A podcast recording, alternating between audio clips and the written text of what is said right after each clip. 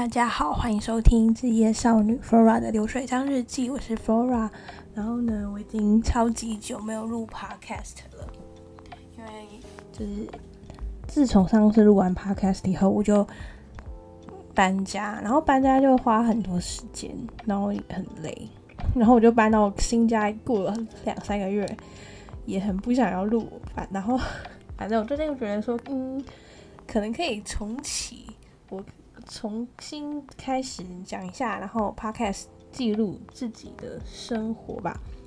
好，那我一开始呢，我想要分享一下我最近在看的一部韩剧，叫做《非常律师与鹦鹉》。然后就其实一开始也没有想要看的意思，因为我之前是看我妈在看，然后因为她是从中间，就是我我看的时候，她已经她不是从头看，就是看她在看什么在看，然后就看不太懂，所以就没有很想看。然后直到有一天，我就不知道看什么，就剧荒。然后我就 Netflix 就会说，请可以推荐，需要推荐什么吗？那我就我就说好啊，我我不是说好啊，我就是按 Enter，然后就让我他就推荐我看《非常律师》，我就觉得超可爱的，超好看的。有一个地方，我就觉得超轻松，超好笑，就是比起那个。中国剧吧，我其实觉得中国剧虽然有时候也蛮好看的，但是看一看会觉得很沉重，因为我真的不是很喜欢他们那种很 material 的价值观，就是像像虽然我之前很喜欢看《三十而已》，可是我觉得那个看一遍就好了，不会想再看第二遍，而且看完以后不会觉得特别快乐或充实，因为他们就是在追求一些世俗的成功、世俗的那些。有价值的东西，比如说升官升职、住豪宅那些的。可是，其实我觉得我的人生不是要追求这个，我觉得精神上的富足才是更重要的。然后，但是那些剧就一直在推广推广这种世俗上的成功，但是我就是不是世俗上的人呐，所以我就没有很喜欢看《三十而已》，嗯，就不会想要再看，然后。嗯，我我也看了几集二十不惑吧，然后我就觉得有一个有一个很夸张，他们真的是超级喜欢追追求那种世俗的名利，就是有一个女生，然后她妈妈就送她一个可能 GUCCI 的名牌包吧，然后让他去学校显摆，然后他妈妈参加别人的婚礼啊，还要穿什么假的貂皮大衣，然后让人家以为他是就是过得很好这样，我就觉得嗯。就我不是很喜欢这样子的剧情，觉得大陆有点他们的他可能他们的价值观是那样，觉得就是要追求世俗的名利吧。但是我比我个人比较偏好简单的生活这样子。好，就讲到这边，这个就是有点严肃的时间。不过那个非常律师，我就觉得里面有个人超可爱的，叫做叫做郑在喜吗？这是一个一个律师，然后他他一开始，我觉得他演技很好，诶，就是一开始他的他演技就是很很好笑，然后他一开始就是一直很嫌弃那个有自闭症的律师，后来发现他其实很厉害，以后然后就对他一百八十度的转变态度，然后就很照顾他，然后我觉得他笑起来很阳光，嗯，超级可爱，他就是我喜欢的类型。就是很阳光的类型，可是，然后然后又穿西装打领带，但是他在剧里面好像有老活，他在剧里面是有离过婚，然后有前妻，然后他后来好像跟他前妻复合吧，这是剧情。不过我觉得他的他看起来就是我喜欢那种很阳光的人这样。然后非常律师就是那个语音无啊，他就是一个自闭症的人，然后他就是很很喜欢，就是他就很富很。很非常非常的喜欢金鱼，超级大的那种 wild 的那种金鱼。然后呢，他只要讲到金鱼啊，他就会噼里啪啦的讲，噼里啪啦的讲。然后有一天，他就好不容易找到工作，然后要去上班的时候，他爸就说：“你千万不可以再讲金鱼的事情哦。”然后那个 律师就说：“那如果是非必要需要讲到金鱼的话题呢？”然后那他爸就会说。你是在水族馆上班吗？我觉得太好笑了。然后我觉得这出戏超级轻松，超好笑。嗨，因为他就是一直讲到金鱼嘛。然后刚好前阵子新竹风筝节，就是有一些有看我在 IG 上看到一些新竹风筝节的照片，然后就有很多超级无敌大风筝在天上飞耶，就是像是我看一下哦，就是有很多，就是你在 IG 搜寻新竹风筝节，就会看到呃大金鱼、大海豚，还有猪，还有马，就是各种超级。大型风筝在天上飞，然后呢，我又觉得很好看呐，而且就是天空又很蓝，草地很绿，这样子非常好看。在南寮，新竹南寮，然后我就开车杀下去新竹，开了一小时的车，哎，结果呢，我就我到的时候呢，就是 unfortunately 没有风。而且呢，我到的时候就是已经快结束，可能就是可能五点多，然后他是六点结束。想说我一定要看到至少在结束前看到风筝，结果我就看到一只超级无敌大的鲸鱼，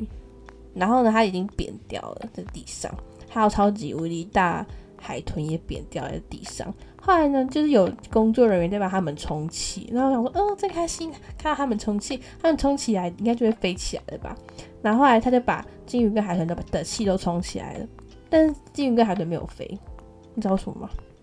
因为没有风，因为那一天不知道为什么 就是没有风诶，然后金鱼跟海豚都没办法飞，金鱼就超级大，他都说有十几公尺的大金鱼，然后他就躺在地上，趴在地上搁浅了，所以我看到的是一只搁浅的金鱼，然后海豚超好笑的，因为海豚鱼跟金鱼也是一样大，也是十十几公尺的那种那种，它有点像吹气的那种那种东西，然后呢。会飞起来，但是没有风，所以没办法飞起来，就在地上。然后工作人员就是很像怕我们失望吧，他就把海豚充气以后，就开始拖行海豚，拖行，然后让到让海豚走来走去的。所以我我就只看到了走路的海豚跟搁浅的鲸鱼，其他的风筝都没有飞。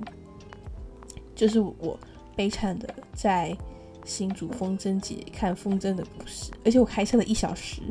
找停车位加上迷路，到到到了现场也花了一小时，真的是根本就是运动，就是我这个运动行程的，我只能把那天当成是哦是在运动，对，没办法当成是在看风筝，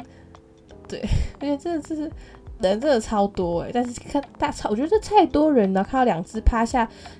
两只，一只是走路鲸，走路海豚，一只是搁浅鲸鱼，真的是有点奇，有点可惜的。但是是因为风不够大，没办法飞的关系，也不是他们故意的，就是只能怪我们自己运气不好。但是新竹风筝节只有两天，所以有其中一天没有的风不够大的话，代表也没有其他时间可以再去看，所以是算是有点可惜。好，然后。讲完了这个礼拜的琐事，我要来讲一个公司上有点好笑的事情，然后，然后我也有点，就是超级好笑，然后有点毁坏我三观的故事。嗯，补充一个故，应该是一个短短的故事吧。反正我也很久没有录 podcast，没办法讲太多话，没有那么多话题。好，就是呢，大概约有，就是有一个同事，一个小姐。一个小姐，女生就称她为小姐吧，年轻的。然后她就跟我说，某某某呢，就问他说，这某某某好，这某某某真的是他的他，我个人也没有很喜欢这个某某某，我们姑且称他为矮肥短先生好了，因为他的个他的个子就是矮肥短，真的很不符合，他就像哆啦 A 梦的身材，他不太像人类身材。好。矮肥短先生有一天就问这个某那个小姐说：“哎，你中秋节连假要干嘛？”然后他就说：“呃，没有要干嘛。”他他就说：“那我借你我的我的平板，你可以用平板追剧。”对。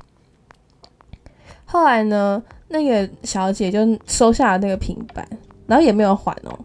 然后他是说，他小姐是跟我讲说，他说他要借他。